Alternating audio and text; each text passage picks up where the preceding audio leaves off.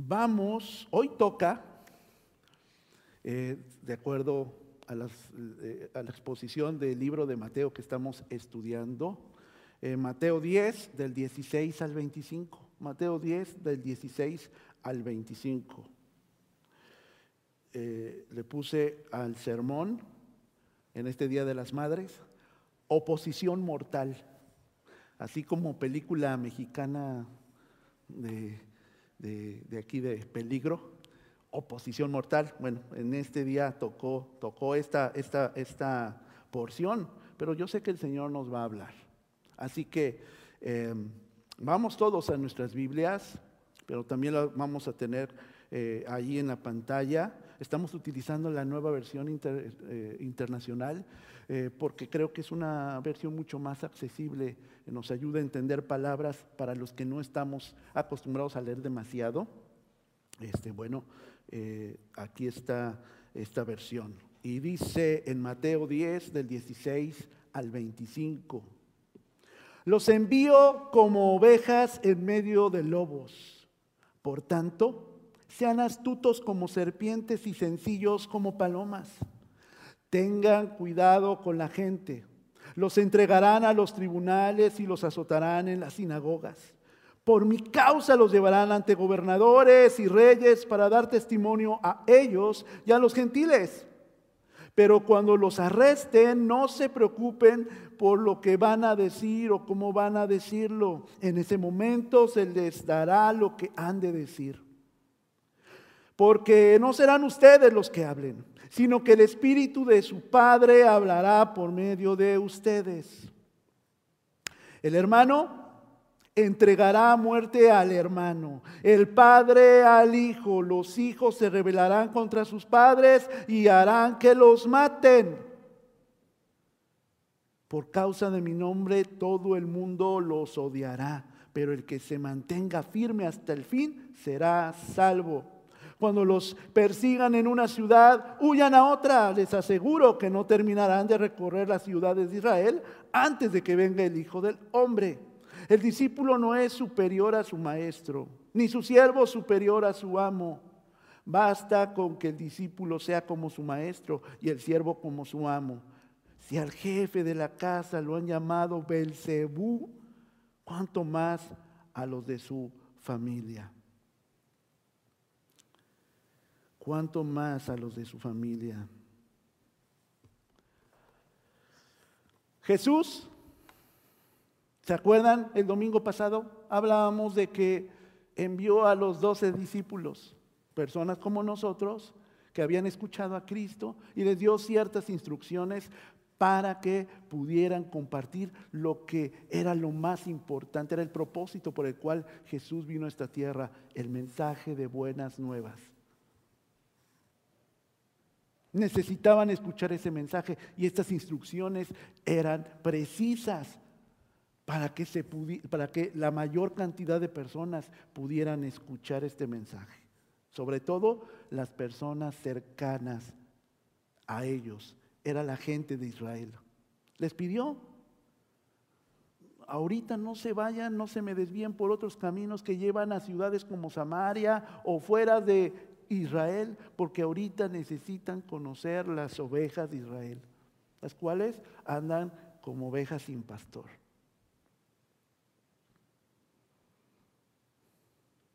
Las ovejas, hermanos, los que tengan un contexto o hayan tenido algún contacto con, las granjas, con las eh, farms aquí, ¿no? Y sepan cómo actúan los animalitos como las ovejas, necesitan a este pastor que les guíe. Fuera del rebaño son presa para todo tipo de peligro. Por eso, aquí el Señor advierte, he aquí yo os envío como ovejas en medio de lobos. Les está advirtiendo sobre los lobos. Hermanos, Jesús fue primero enviado a las ovejas perdidas. Muchas de esas ovejas mismas perdidas eran los mismos doce. y muchos de los otros discípulos que estuvieron oyendo el sermón del monte, que estuvieron viendo los milagros de Jesús, los que habían escuchado de él hasta este momento. Y esas mismas ovejas, que antes eran lobos, ahora Jesús los envía con los que antes eran sus pares. Yo espero, mi hermano o hermana, que no se levante aullando, ¿verdad? Luego en las mañanas. Que ya dejamos de ser esos lobos. Dejamos de ser personas que estaban fuera del rebaño de Jesús, del cuidado de Jesús.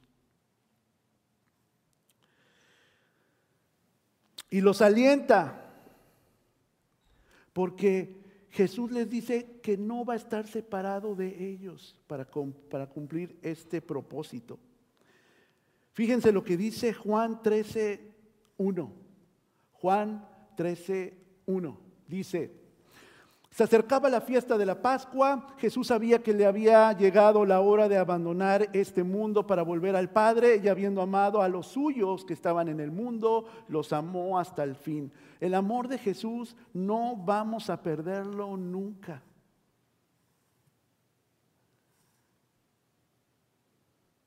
Decíamos hace ratito en el discipulado, no porque somos personas especiales y por eso el Señor nos escogió como esas ovejas que debamos hacerlo. Jesús murió por todos, cada una de las personas que están en la tierra, porque nos amaba. Como ese amor que tiene uno de nuestros padres.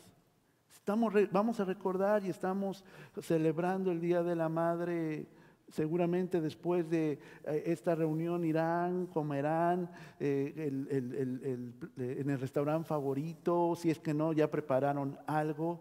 No recibí, por cierto, ninguna invitación, pero la esperaba para el Día del Padre. Entonces, estarán agasajando a la reina del hogar, ¿verdad? Tratándola de no hacerla enojar ni nada. Y celebramos a nuestras madres porque realmente experimentamos un amor incondicional, ¿cierto? Aunque seamos de lo peor, diría mi, abuelita que es de rancho, aún así no nos va a abandonar como madre, no nos va a dejar, aunque, fíjense, en un momento en mi vida, cuando era adolescente y mi madre fue cristiana, le decía de lo que se iba a morir, hermanos. Solo me faltaba estrangularla o algo así, porque realmente era hiriente con mis palabras. Loca, fanática, aleluya. Mentirosa le llegué a decir, farsante, hipócrita, doble cara. Seguramente ustedes me pueden ayudar con más adjetivos, ¿verdad? Y mi mamá no es de que se los mereciera, pero había mucha ira, mucho dolor, estaba perdido.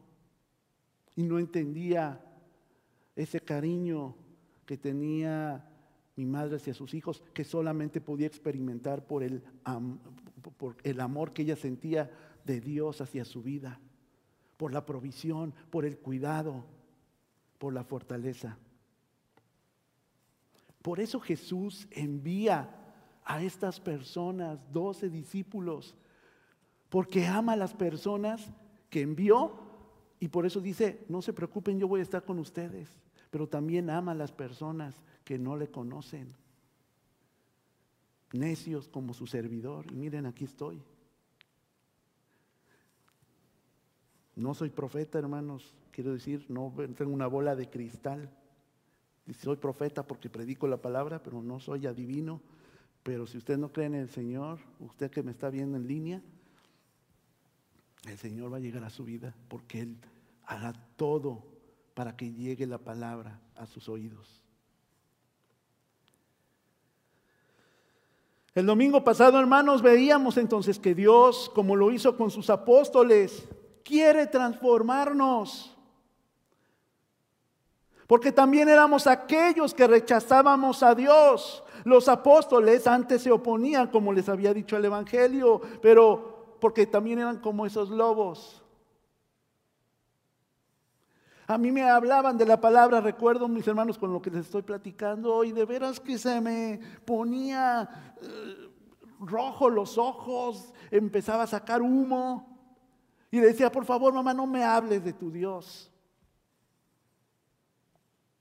Basta de que estés orando por mí, si quieres orar por mí, ya hazlo.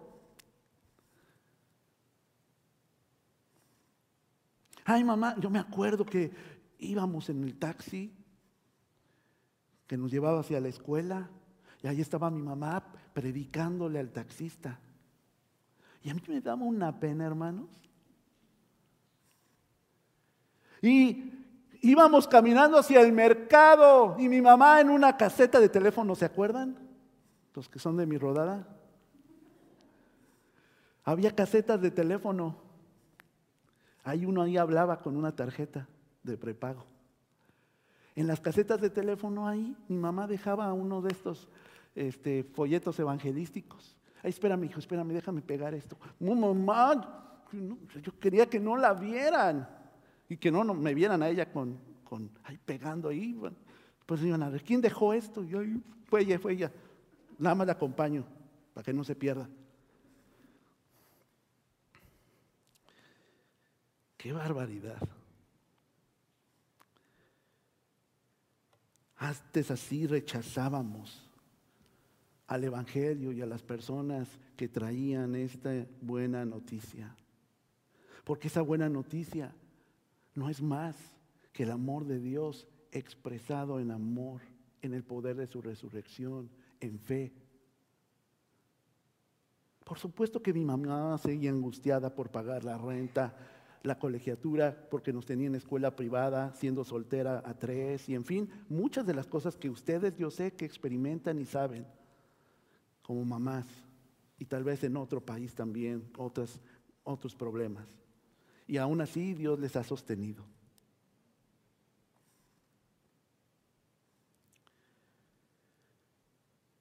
Pero a nosotros, hermanos,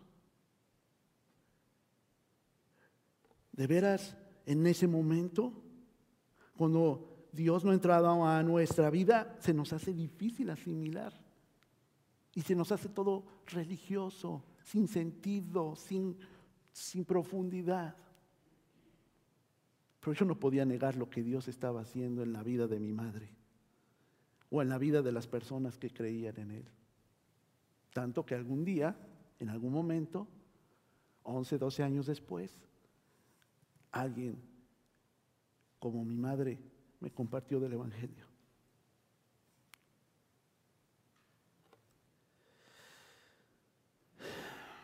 En medio de lobos, ¿qué significa esto? Que los apóstoles expondrían al odio y a la violencia de los hombres y de las mujeres. Ahora los apóstoles se enfrentarían con la oposición más fuerte, porque quienes lo rechazan, hermanos, quienes rechazamos en algún momento a Jesús, esa es la palabra, somos y éramos rebeldes. Y no el grupo musical de la telenovela, hermanos. Y soy rebelde. No. Bueno, fuera que bailáramos nuestra rebeldía.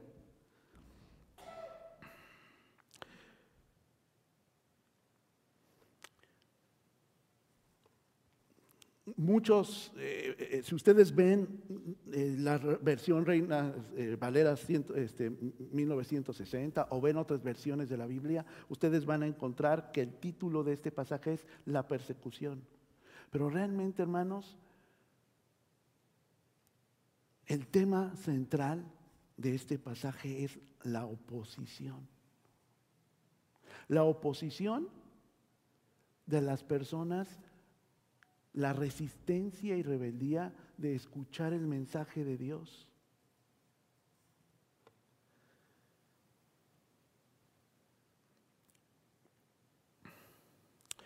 Dice, pero el contenido, hermanos, realmente, el contenido era lo que Jesús quería que escucharan las personas. Es ese mensaje del Evangelio que tiene ese poder, hermanos, para transformar de lobos a ovejas, a ovejas del rebaño del buen pastor.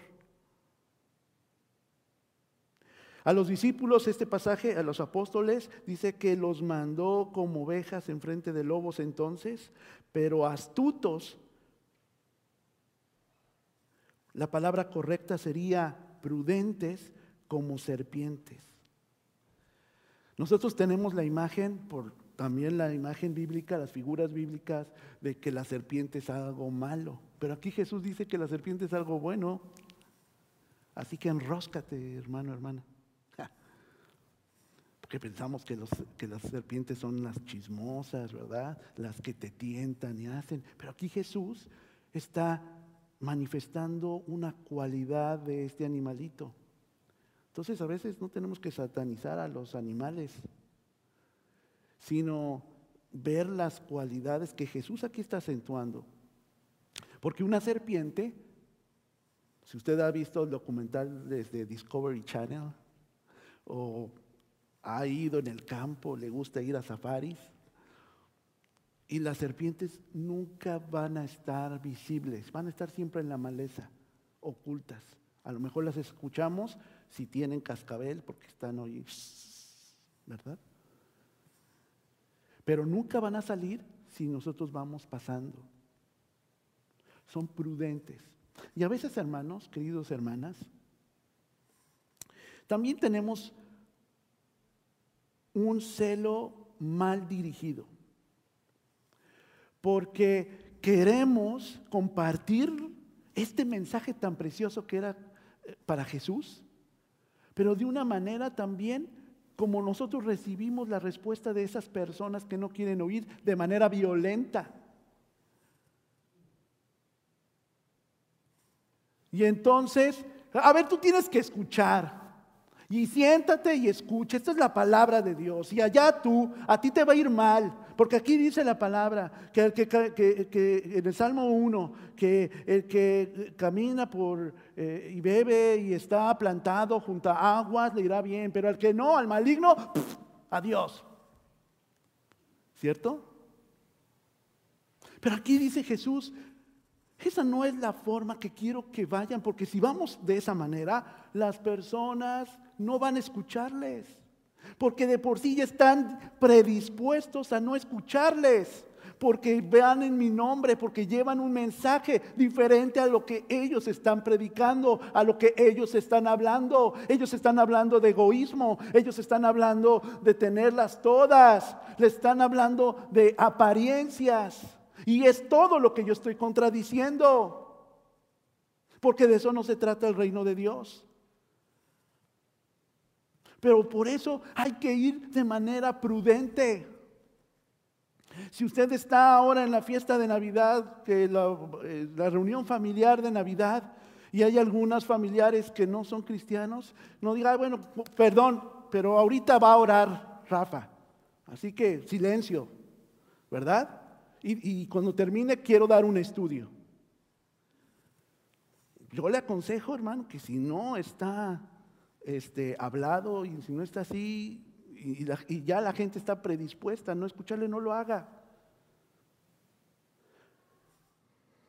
No, no, no, este, a fuerzas tiene que saber, dice Eliel, sobre eh, esto mi vecino. Y me voy a poner atravesado. Claro, voy a poner una manta en mi coche y mi camioneta que diga Cristo te ama y que venga, que, que venga a, tocarme para que mueva mi camioneta, pero ya vio la manta.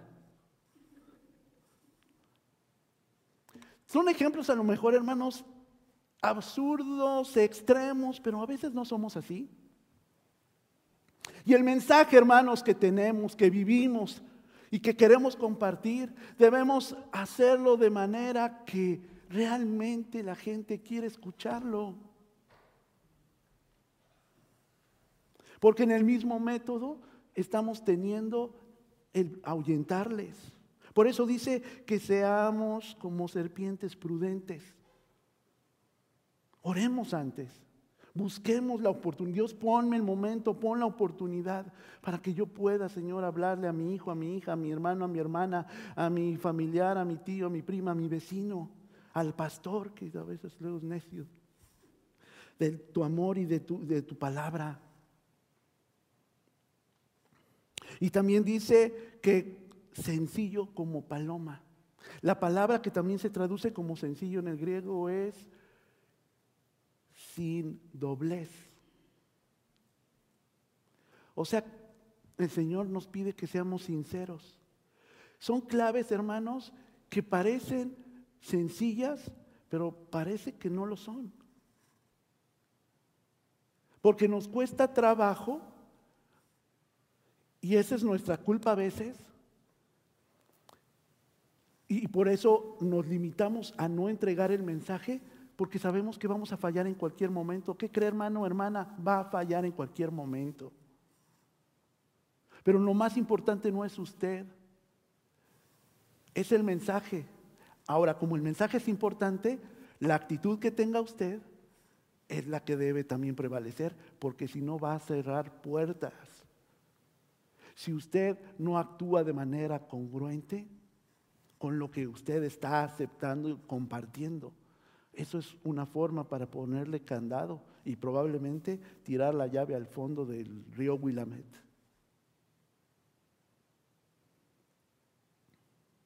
Eso se lo dijo Jesús a sus apóstoles. Cuando vayan, la gente va a estar predispuesta a no escucharles, porque el mensaje del Evangelio es contrario a lo que las personas son. Así que actúen con prudencia. Así que vivan una vida sin dobleces, sin apariencia. Este pastor me cuesta tanto trabajo no enojarme, no enfadarme. Bueno, esas son emociones inherentes a las personas, pero lo que no se vale es que usted hasta maldiga a la persona que no le quiso escuchar o le deje de hablar con el pretexto de que es porque no quiso escuchar el Evangelio. No.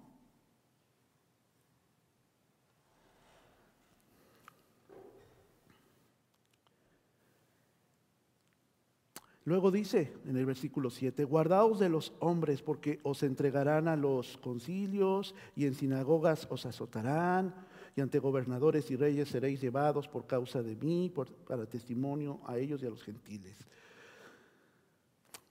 Esta parte del 17 es importante, hermanos, porque miren, cuando damos pretexto a que nuestra vida no sea congruente a lo que nosotros estamos predicando. no quiere decir, hermanos, que no dejemos, que dejemos de hacerlo, porque estamos mal. Lo que estoy diciendo, y estábamos viendo desde el domingo pasado, es que debemos dejar que Dios transforme nuestra vida.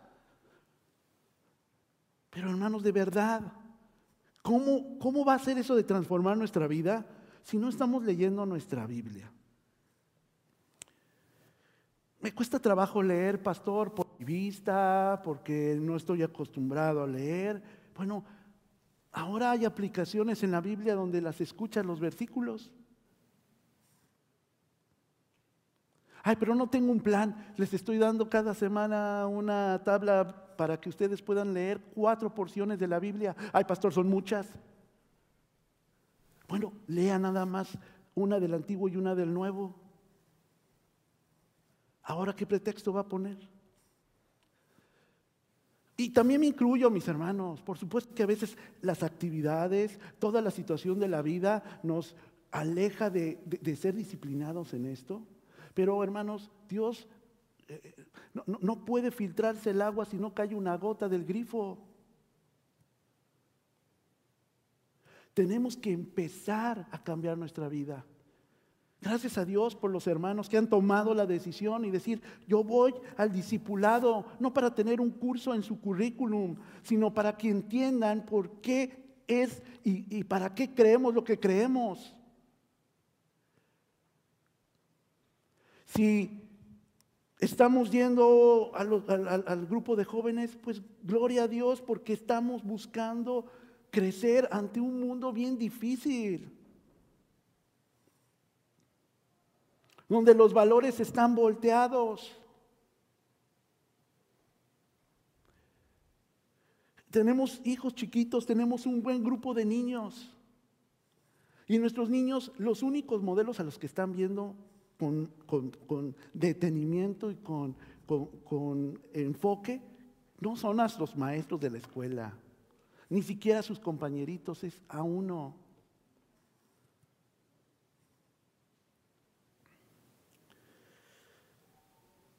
No demos pretexto en nuestra vida para que nos metan juicios y demandas. Aquí está diciendo Jesús. Para que estemos batallando con esa situación legal, porque estoy ejerciendo mi derecho.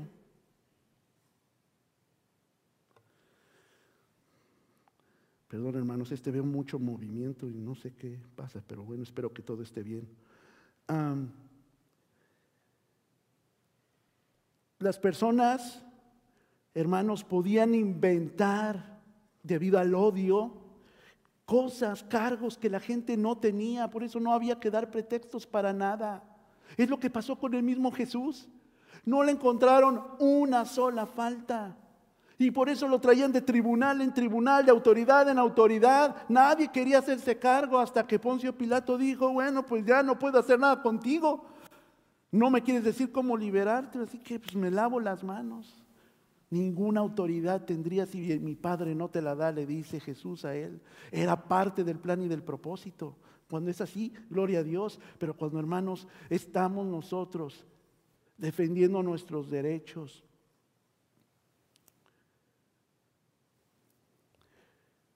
¿Estamos realmente defendiendo nuestros derechos o estamos buscando pretextos para alejar a las personas de Dios a través de mala actitud?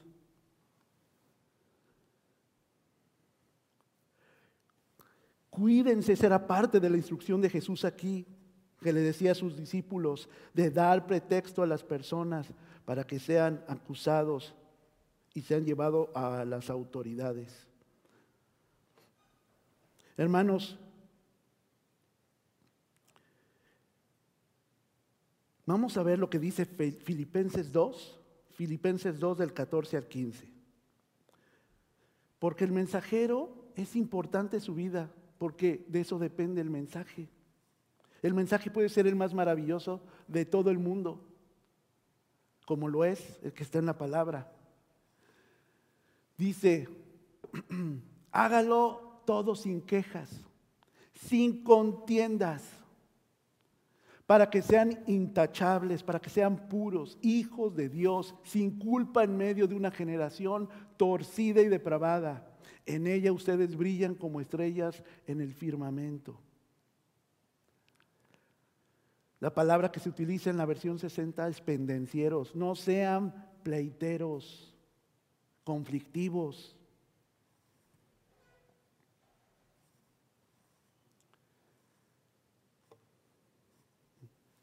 ¿Pueden volver a poner, por favor, el pasaje?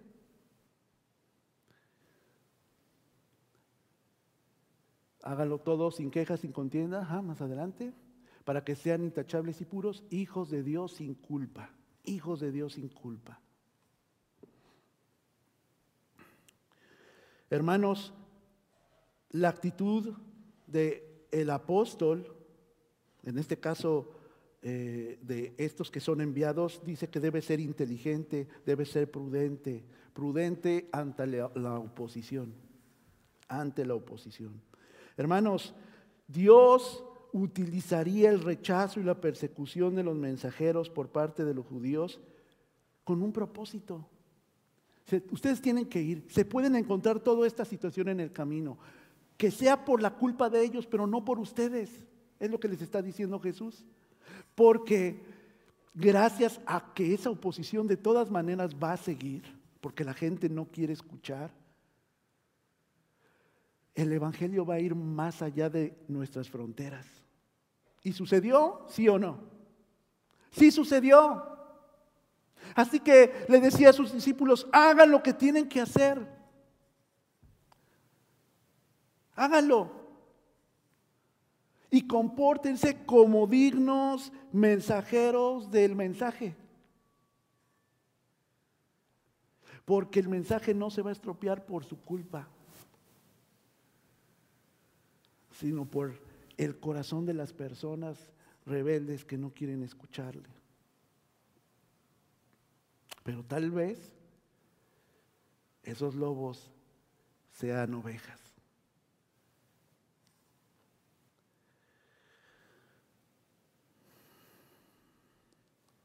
Hermanos, podríamos pensar cuando leemos todo este pasaje que lo que dice Mateo es que Dios estaba buscando mártires. ¿Qué son mártires? Son aquellos que por su fe mueren, por lo, el mensaje que tienen, eh, mueren a, manos de, de acusaciones arbitrarias. Y muchos mártires han existido en la historia de la iglesia. Pero Jesús en este pasaje está diciendo, yo no quiero que me los maten. Yo lo que quiero es que la gente escuche el mensaje, porque es un buen mensaje.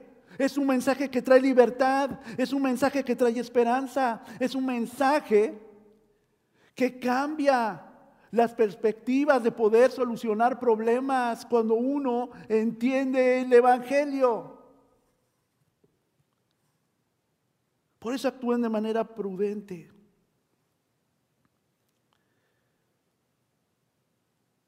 Quiero que más y más personas escuchen el mensaje.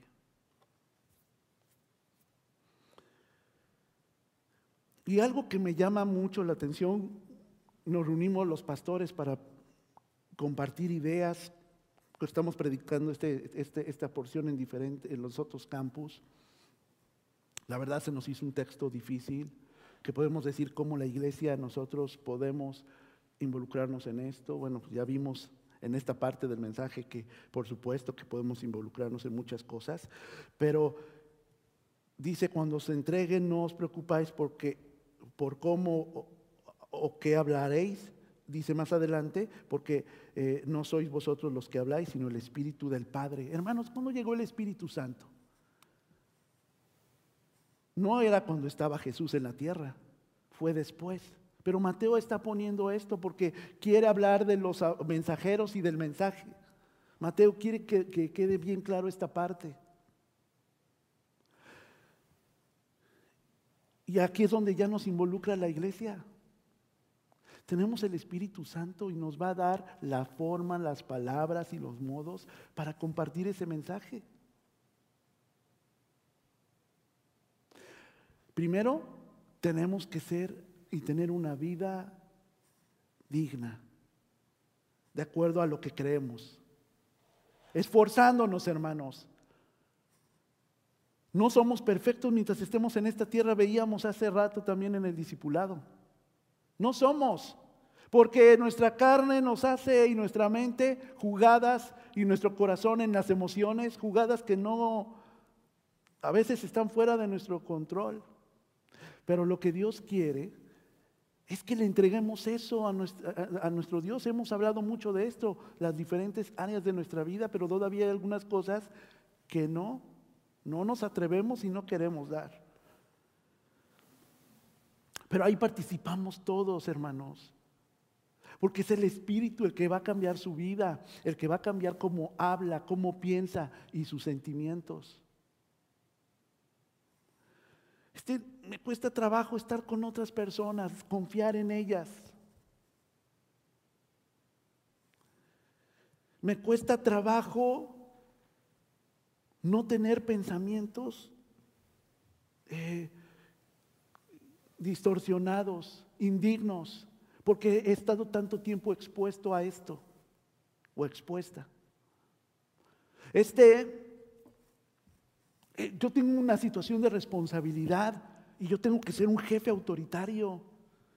Si no, la gente se me sube a las barbas o a los peinados altos de las mujeres, que hay muchas mujeres líderes, jefas. Hermanos, ¿realmente es eso? ¿O es un poco de egoísmo y de vanidad?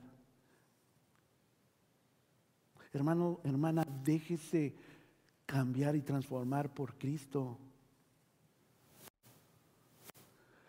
Sea personas sencillas, sin dobleces, sean prudentes, sean transformados por Dios. Es lo que nos pide el Señor Jesús.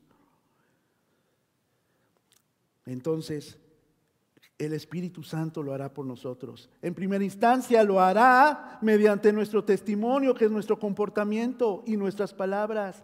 Estas aptitudes Pablo refiere que deben tener los que están al frente de la obra, por ejemplo. Por eso dice en Tito 3.2, Tito 3.2, a no hablar mal de nadie, sino a buscar la paz y ser respetuoso, demostrando plena humildad en su trato con todo el mundo. Eso es lo que le pedía Pablo a los que estaban al frente de, las iglesias. Nosotros estamos al frente de familias, hermanos, de nuestras familias.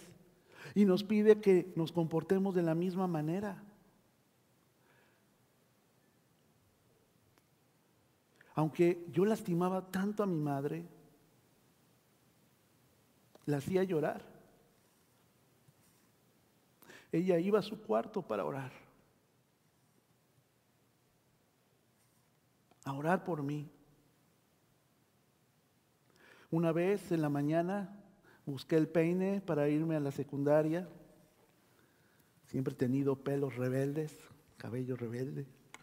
Ahí estaba el, peine en su cuarto. Ella no se dio cuenta, era un poco como alargado de la puerta donde estaba su cama. La vi orando como Diez años antes la había visto en las mañanas y la alcancé a oír que decía, y Señor, específicamente te quiero pedir por mis hijos, pero en concreto por Adolfo, que ya no me lastime con sus palabras, que ya no me diga lo que me dice, que no me duela,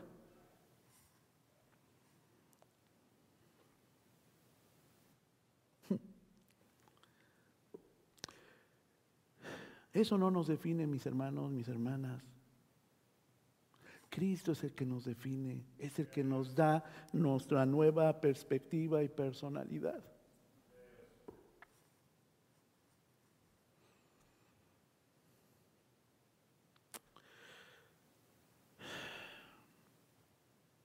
Hermanos, aquí más adelante, en el versículo 22 dice, y seréis aborrecidos de todos por causa de mi nombre, mas el que persevere hasta el fin, este será salvo.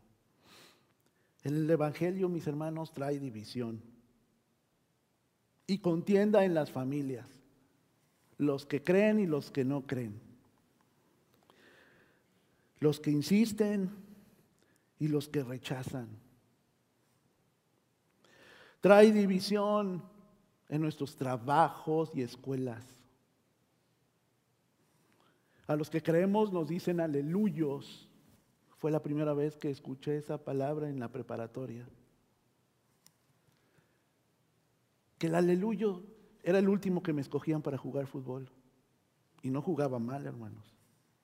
Escuchaba un pastor que decía que antes uno decía, ay, este joven con talento y ahora este joven tan lento. No era malo. Ya demostré mis dotes. Prácticamente hace un año que me invitaron por primera vez aquí. Ya voy a cumplir un año desde que votaron para que estuviera acá entre ustedes. A ver si no se han arrepentido.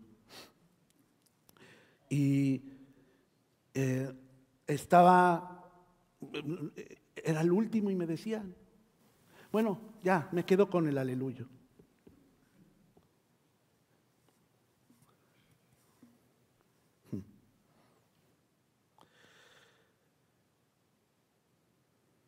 Porque a veces, mis hermanos, cuando estamos así tan endurecidos, amamos la oscuridad.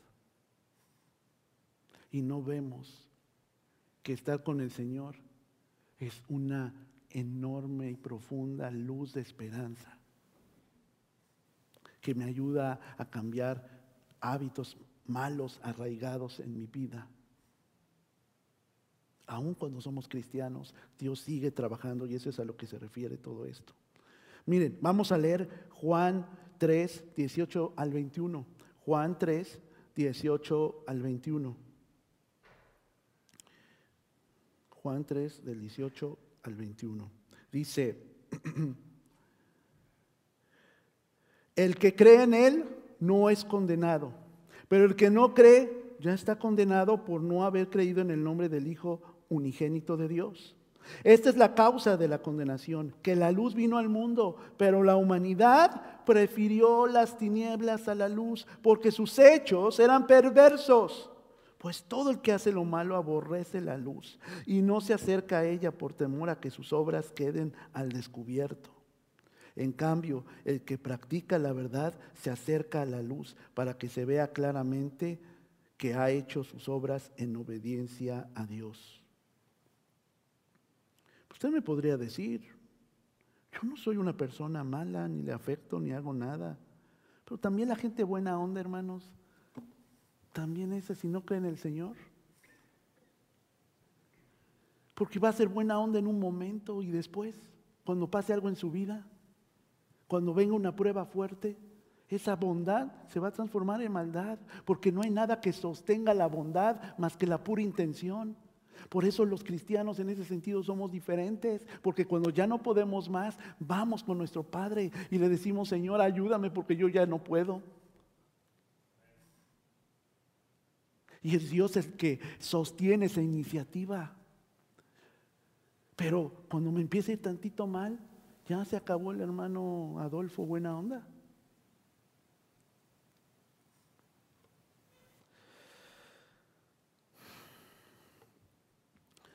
Las confrontaciones, hermanos, serán con las personas que no escuchen, con tu familia y también contra los miembros de la comunidad. Por eso Jesús advierte sobre las actitudes que también pueden matar el poder del mensaje que está oponiéndose al Evangelio, hermanos. La oposición vendrá de las personas, de las familias e incluso de las personas que integran nuestra comunidad de fe, que están fuera del Evangelio. Ahí va a estar la oposición, pero nosotros vamos a ir en el nombre de Dios buscando que su gracia mengue todos mis defectos, porque están sujetos, están a la luz de ser transformados y las personas lo van a ver.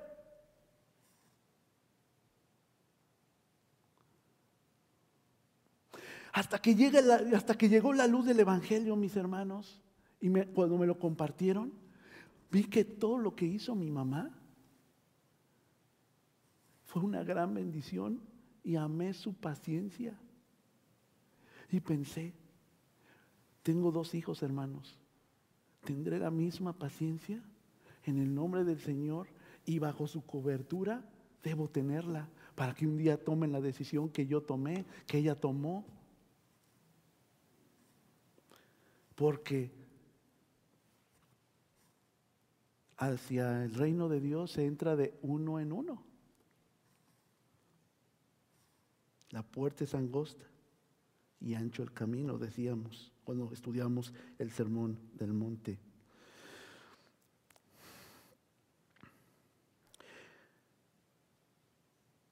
El discípulo no es más que su maestro, ni el siervo más que su señor. Basta el discípulo ser como su maestro y el siervo como su señor.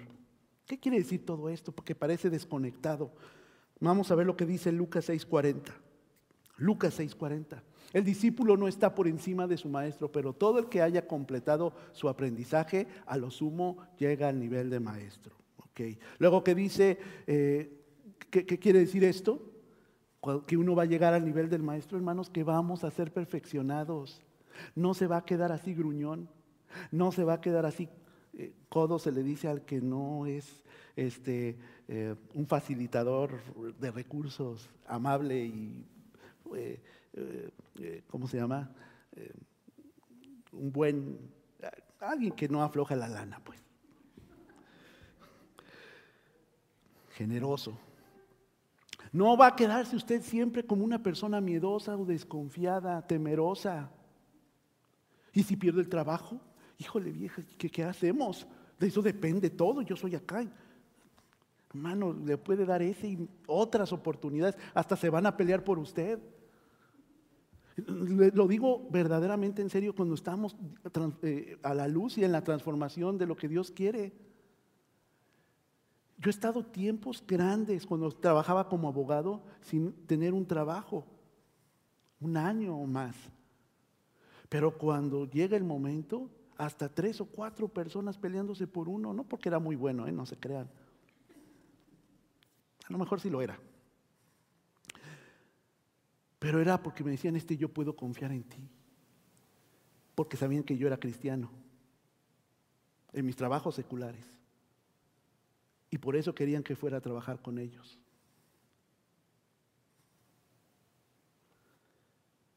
Dios nos perfecciona. Quiere que estemos al nivel de nuestro Maestro, no más arriba. Al nivel de Cristo es suficiente. Dice Hechos 12, Hebreos 12.2.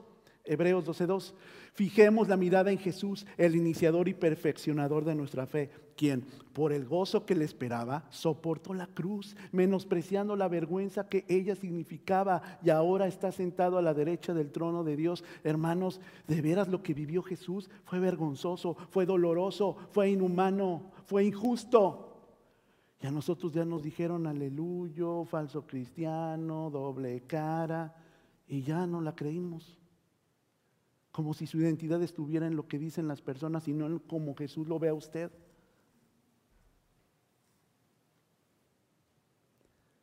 Los ojos de los cristianos deben estar centrados en Jesús. Por eso, pastor, por eso yo a toda la gente le digo, no, no, ustedes fíjense en Jesús, ¿eh? No se fijen en el pastor, que luego tiene unas frasecitas que no le entendemos, quién sabe qué dijo. No se fijen en el hermano o en la hermana, que es toscote que a veces es imprudente. Fíjense en el Señor. No, el Señor nos transforma. Y lo que dice la Biblia, eso suena santo, pero no es bíblico. Lo que sí dice la Biblia es lo que dice Primera de Corintios 11.1. Primera de Corintios 11.1. Imítenme a mí. No está diciéndolo Jesús, ¿eh? No está diciendo Jesús, imítenme a mí. Es Pablo el apóstol el que escribió la carta a los Corintios. Dice, imítenme a quién? A mí, o sea, Pablo, como yo imito a Cristo. ¿Y Pablo era Jesús? No, ¿verdad? Era una persona que buscaba perfeccionarse. Sabía que Dios podía hacerlo cada vez que uno crece y se, acerca al Señor. desaparece todo aquello que nos que la gente le tiene miedo. y pero que a nosotros nos da paz y nos da fortaleza. Para terminar, como los apóstoles, hermanos, somos enviados a un mundo perdido, a compartir un mensaje, no una filosofía, no una publicidad para asistir a una iglesia, sino a algo que para, que, que para nosotros es transformación de vida. Y transformación y oportunidad de vida para quien escucha, para el receptor porque está viendo mi vida transformada. Hermanos, Jesús está ocupado en que el mensaje se escuche primero a su gente y después a todo el mundo. La actitud del enviado debe ser totalmente transformada por esa eh, instrucción importante. Hermanos, no busquemos, o mejor dicho, no rechacemos antes de escuchar el mensaje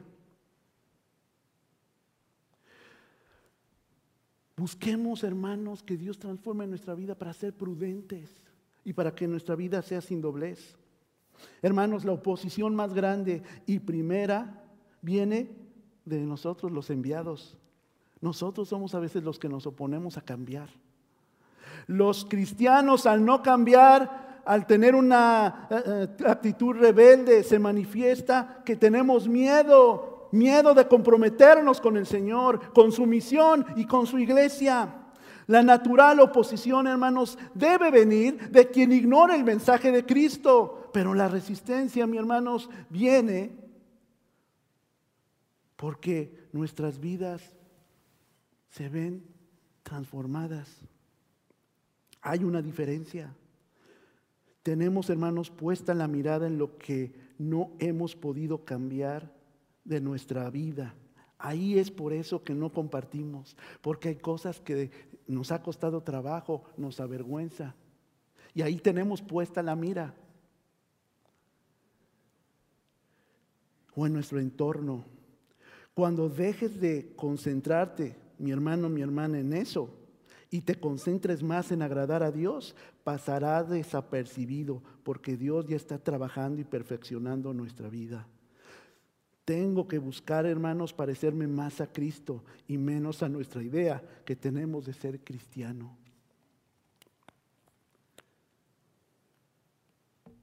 Me acuerdo, con esto termino, con esta anécdota,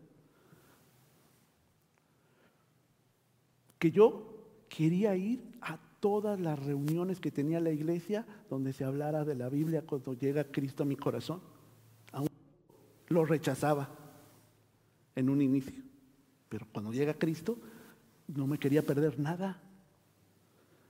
Había servicio a las 10 de la, a las 11 de la, de la mañana, venía a las 11. Ah, pero había discipulado desde las 9, venía a las 9. Y después me venía la reunión de jóvenes que era a las 4 de la tarde. Entonces apenas me daba luego tiempo de comer y además como el pastor vio en mí a los meses algo que yo no había visto, pero que él sí discernió, me pidió que me fuera de corbata teniendo 15 años para que me sentara a su lado y tomara notas. Entonces tenía que llegar un poquito más temprano y me quedaba en el servicio en la tarde. Terminaba mi día a las 10 de la noche, pero feliz.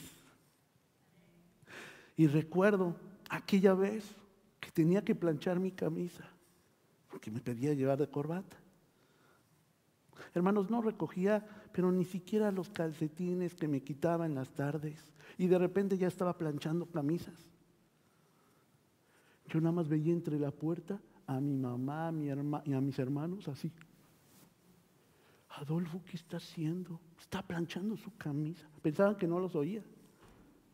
Y allí estaba batallando, hermanos sudando porque no me quedaban.